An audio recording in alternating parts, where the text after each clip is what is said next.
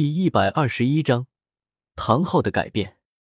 江思明回到了月轩，唐月华给他安排了一间靠近唐三的房间。唐月华毕竟是唐三的姑姑，按理说也是江思明的长辈，哪怕是对江思明再不满，也是不可能在明面上有多么的针对江思明。所以江思明按数目交了钱，倒也没说些什么。夜幕降临。江思明盘坐在床上冥想，咚咚咚，门外传来了敲门声。江思明开门，正是唐三，手里还提溜着一个做工精美的面具。思明哥，这是月华姑姑做的。唐三将面具递给了江思明，江思明有些惊讶，手却不自觉的接过了面具，丝滑的触感。白色主打的面具之上，金丝绣着金色的纹路，看起来高贵优雅。江思明戴上面具，心里不由赞叹唐月华的手工真好，以及用料的准确。这面具不仅极为通透，而且戴起来又十分舒适。面具挡住了江思明那半边露骨的骷髅，白金相间的精致面具配合上那帅气逼人的的半张脸，显得更加的有韵味。思明哥，还有这个。唐三说着，拿出一套假发。江思明摸了摸半边没有头发的脑袋，还是无奈的接过了假发。思明哥，月华姑姑说，要想留在月轩，就必须跟他学习琴棋书画。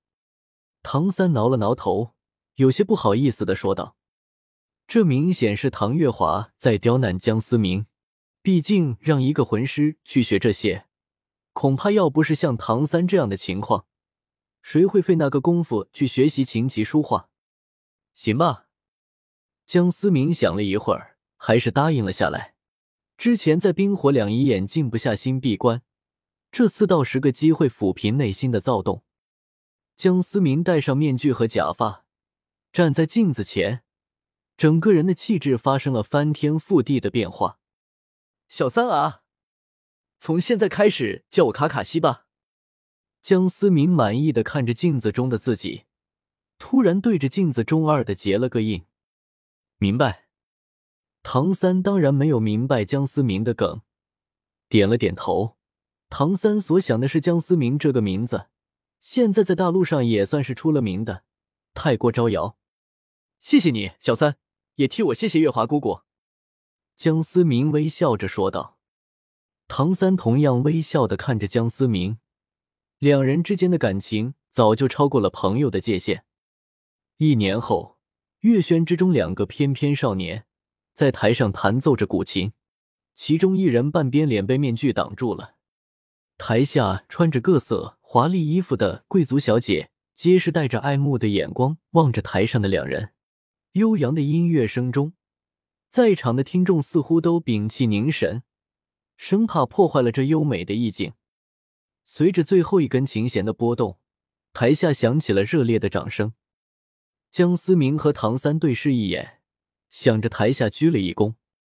面对着台下各色美女的尖叫和飞吻，江思明和唐三已经习以为常了。这一年来，江思明自武魂殿一战之后，第一次将自己的身心完全的放松。没想到魂力修炼竟然事半功倍，此刻已经达到了五十六级。至于唐三，因为江思明的缘故，并没有跟着唐昊修炼太长时间，并且用了一年多的时间就走出了杀戮制度，但等级却和原著中相差无几，此刻已经达到了五十七级，甚至比江思明等级还要高一级。当然，要真的比较起来。江思明魂力的质量远不是唐三能够比拟的。演出后，江思明和唐三找到了唐月华姑姑，我和思明哥得走了。唐三有些舍不得的望着唐月华，好孩子，要是有什么困难，一定要跟姑姑说。唐月华温柔的抚摸着唐三的脸庞，在他心中，唐三就是他自己的孩子。姑姑，再见。江思明同样是拱手作揖，说道：“唐月华看向江思明，眼神中有着一种说不出道不明的感觉。经过和江思明将近一年的相处，唐月华对江思明总是有意无意的避开。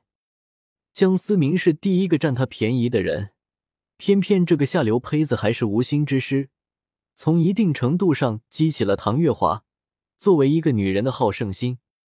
唐月华也分不清楚自己到底对江思明是什么感觉，但每当有这种想法的时候，巨大的年龄差距又让他有些望而生畏。江思明自然看去了唐月华对自己的想法，但江思明虽然不可能因为别人喜欢自己自己就接受，这样对自己不公平，对对方也不公平，对朱竹清更加不公平。况且江思明更相信唐月华对于江思明的那种感情，是因为那一晚上的意外，将两人见面的尴尬当成了喜欢。和唐月华告别后，江思明和唐三两人再次踏出了这繁华的都市，莺歌燕舞，笑语相迎，热闹的月轩之中，却有家人闷闷不语。再次回到那片山谷，原本残破的小木屋被重新加固。房屋旁建起的篱笆，周围种了些古道，各色各样的花花草草，修剪的极为平整，像是隐者隐居的世外桃源一般。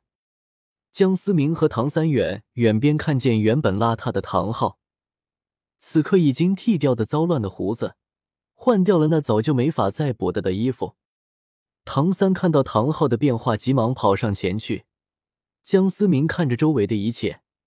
与上次来时的荒芜不成正比，心中不觉有些惊讶。看到手脚健全的唐昊，也不禁露出了一丝微笑。看来他上次说的话有了一定的作用。爸，唐三看着面带微笑的唐昊，眼泪不自觉的在眼眶中打转。这是他第一次看见自己的父亲笑，仅仅是一笑，让这个处变不惊。坚韧的男孩哭了，男子汉大丈夫，哭什么哭？唐昊立马板着个脸呵斥唐三，然而这一声呵斥却是唐三久违的作为父亲的严厉。江思明没有打破眼前两人之间的氛围，看着唐昊和唐三父慈子孝，江思明不禁想起了自己的父母。水雾慢慢遮住了江思明的视线。仿佛间两道有些佝偻的身影再次出现在眼前。傍晚，小屋内，唐昊小心翼翼的端出了一盆蓝银草。爸，为什么我感觉有一种很亲切的感觉？唐三疑惑的看向自己的父亲。唐三不自觉的释放出蓝银黄，那盆蓝银草似乎有律动的缠绕上了唐三的蓝银黄。他是唐昊刚要开口。